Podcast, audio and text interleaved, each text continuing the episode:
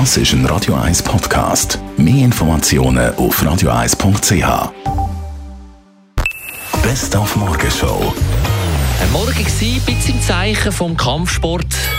Das mit der Vorschau auf den Money Fight, wo die eigentlich zurücktretende Boxlegende, der 40-jährige Floyd Mayweather Jr., 300 Millionen Dollar könnte kassieren, wenn er den Conor McGregor schlägt.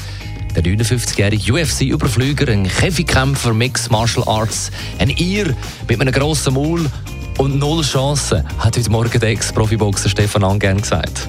Von meiner Sicht her müsste das in der ersten Runde fertig sein, außer sie, sie hätten irgendetwas abgemacht miteinander, dass es Spektakel muss werden oder ich täusche mich wirklich, gell, das weiß man nie. Von meinem Ding her, von den Möglichkeiten her, würde der McGregor den Mayweather in den ganzen zwölf Runden nicht ein einziges Mal treffen. Der Money Fight in der Nacht vom Samstag auf den Sonntag circa ab um 3 übertragen, unter anderem auf Teleclub.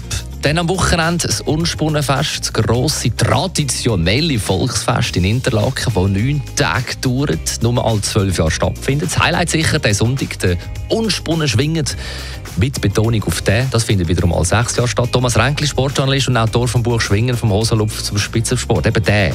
Ja, das Schwingfest, aber der schwingt. Ich kann mich da auch müssen durchfragen und reinlesen und man muss da wirklich äh, schuldig ja. aufpassen, dass man keinen Fehler macht. Tradition war. Und ist es dann auch, dass man an dem äh, Schwingen die Leute beim Nachnamen zuerst nennt und nachher beim Vornamen? Das ist es so. Das ist offenbar aus einer militärischen Tradition herausgegangen. Also man muss schon aufpassen, wenn man am Schwingfest äh, möchte dabei sein und ein bisschen möchte mitreden. Ja, nein, man, so muss, also. man muss brutal aufpassen. Eben, also keine englischen Ausdrücke. Mhm. Wer dann vom Final redet, der ist völlig weg. Der Final ist der Schlussgang.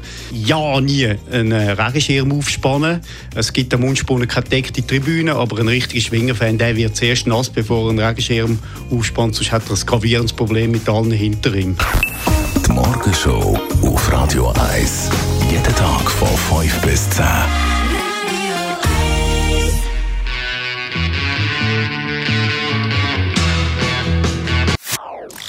Das ist ein Radio 1 Podcast. Mehr Informationen auf radio1.ch.